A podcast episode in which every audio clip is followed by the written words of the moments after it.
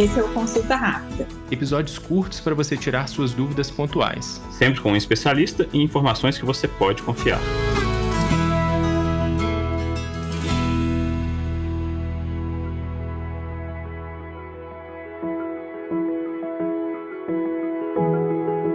Que acontece acaba chamando muita atenção e a gente tende até a superestimar os riscos, né? A gente teve alguns casos de jogadores de futebol, por exemplo, que tiveram parada em campo, aquilo sempre tem muita repercussão. Eu queria ouvir de você, Valério, isso é uma preocupação que a gente tem que ter, morte súbita, ou é um evento raro, é uma coisa mais da exceção? É muita exceção, muita exceção, Ricardo. Só para você ter uma ideia, morte súbita realmente acontece, né? Na verdade, nós estamos correndo risco o tempo todo. Como diria Guimarães Rosa, viver é perigoso mesmo, tá? Então qualquer coisa tem seu risco. Agora, quando a gente está falando dos riscos cardiovasculares de não fazer e vai comparar com os riscos cardiovasculares de fazer, é irrisório. Só para você ter uma ideia, o teste de esteira, né, o teste ergométrico, é o teste de esteira que a gente pede para homens e mulheres adultos, o risco de complicação, e são testes que chegam numa frequência cardíaca próxima da máxima, que não é o que a gente vai recomendar para a grande maioria das pessoas e dos nossos pacientes. Mas esse teste, que é o teste da esteira, que chega em frequências cardíacas altíssimas, o risco de alguma complicação cardiovascular, seja uma arritmia, algo desse tipo, é de 1 para cada 10 mil exames. E isso que nós estamos falando para pacientes selecionados, aqueles que a gente escolheu para fazer o teste. Então, os outros que a gente quer incentivar para não ter doenças, o risco realmente é mínimo. Risco de morte súbita, por exemplo, normalmente, de uma forma geral, é o risco em atletas de alta performance. Quanto maior o esforço, esforço, quanto mais vigorosa a atividade, maior o risco de complicações cardiovasculares. Então, isso, na verdade, não deveria nem ser considerado